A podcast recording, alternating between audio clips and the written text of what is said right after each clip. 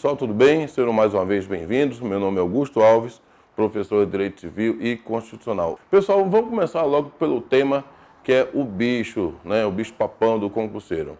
Ah, dentro daquele assunto, organização político-administrativa do Estado brasileiro, o tema agora é repartição de competências, que todo mundo endoida, né? Pessoal, bota uma coisa na cabeça. A organização político-administrativa do Estado brasileiro vai dos artigos 18 a 36, fora aquela parte de intervenção, etc. Né? Então, o que é que nós temos? Nós temos uma federação de equilíbrio. O que é que caracteriza uma federação de equilíbrio? Há um, há um equilíbrio de forças entre as pessoas jurídicas de direito público interno que compõem a federação. Você não vai ter uma mandando na outra em regra. Ou seja, cada um vai fazer o seu, ou como diz o filósofo, ado, ado, ado, cada um no seu quadradinho. A ideia central é essa. Então nós temos a União, ok, os Estados-membros, o Distrito Federal e os municípios. A nossa federação é a única federação do mundo que nós temos o município como ente federativo, ok? A ideia central do modelo de repartição de competências é esse aqui, ó. É o princípio da predominância do interesse Aí você que está estudando agora, que diabos é isso, Augusto? Pessoal, é simples. Se o interesse é, é, é nacional, dessas pessoas jurídicas aqui, quem é vai tratar do, do, do, assunto? Pô, se é nacional, é a União. Se é regionalizado, os Estados-membros e o Distrito Federal. Se é predominantemente local, é o município, ok? Nós temos dois sistemas de repartição de competência. Nós temos um que é a regra. Então, a regra é um sistema de repartição, lê-se de divisão horizontal. Ou seja, todos no mesmo plano, não há hierarquia. Essa é a ideia. Por isso que a palavra é horizontal. Beleza? Ora, se a regra é horizontal, a exceção, obviamente, será o quê? Um sistema vertical. Ok? Em que alguém vai mandar. Quem? Daqui a pouco a gente vê. Ok? Pessoal, vem comigo. Vamos lá.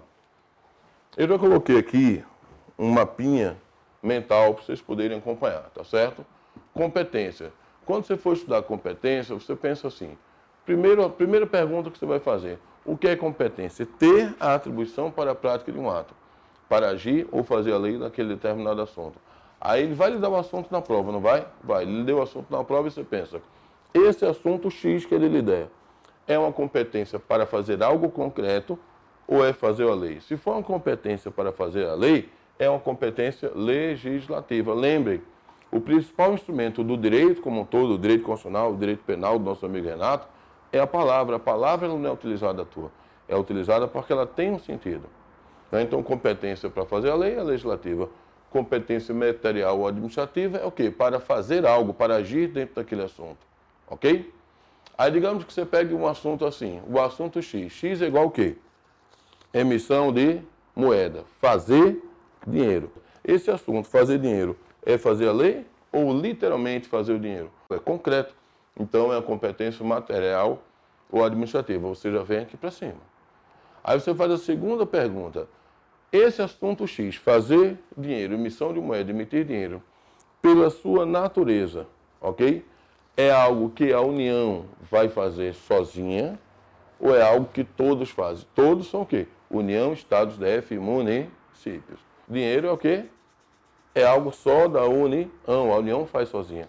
Então, como a União faz sozinha, pessoal, é uma competência, olha a palavra, exclusiva.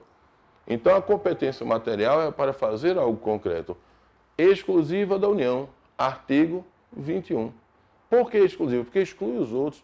Não cabe delegação, ela age sozinha. A contrário senso, as outras competências seriam o quê? Competência comum de todo mundo. É uma competência paralela. Por que, que ela é chamada de paralela? Porque todos agem, todos lê-se, União, Estados, DF e municípios, todos dá, agem lado a lado. São os interesses difusos, são os interesses da coletividade. Beleza? E a competência legislativa? É a competência para fazer a lei. Pela natureza do assunto, há leis que precisam ter uma absoluta identidade de tratamento. Então, essas leis que precisam ter uma absoluta identidade de tratamento, quem vai fazer? A lei tem que ser uma só. Então, na competência privativa, a União vai ter que fazer a lei, porque vai ter que ter um único tratamento no país inteiro. Ok? Tem que ter uma lei só. Outros assuntos, como junta comercial, custas do Poder Judiciário, não dá para ter uma lei só. Por quê? Porque cada Estado vai ter características e necessidades próprias. Então, é uma competência concorrente. Alguém vai fazer a lei estabelecendo parâmetros gerais, porque aqui na concorrente é que nós temos o sistema vertical. Quem vai mandar? A União. Então, a União, artigo 24, estabelece as normas gerais. Parágrafo 2 os estados completam. Na ausência de lei federal, cada estado faz a sua lei do jeito que quiser. Parágrafo 3 e o parágrafo 4 na, é, é, a superveniência de lei federal, ela vai fazer o quê? Ela vai suspender a eficácia das normas estaduais no que forem contrárias, tá? E o município? Pessoal, a ideia do município é uma só, seja fazer ou fazer lei. Bota a ideia na cabeça. Se for um assunto preponderantemente, peculiarmente local, local é o município. Então fica assim, da União, fazer algo sozinho, fazer algo em conjunto com os outros, a União fazendo a lei, exemplo, trânsito, e os estados? Os estados ficam com a sobra, artigo 25, ok? Por isso que a competência dos estados é chamada de competência residual ou remanescente. Por quê? É um resíduo, é uma sobra, é o que remanesce. Não sendo da União nem dos municípios, será do que? Dos estados. Salvo duas exceções. Gás, aquele serviço local de gás canalizado, que apesar de ser local, ficou a cargo dos Estados-membros, tá certo? E região metropolitanas e assuntos afins. Por quê? Porque apesar de ser local, esses dois assuntos vão além de cada município isolado. Por isso que ficou a cargo dos estados. Tranquilo? Beleza? Um abraço, boa sorte, bons estudos e até a prova.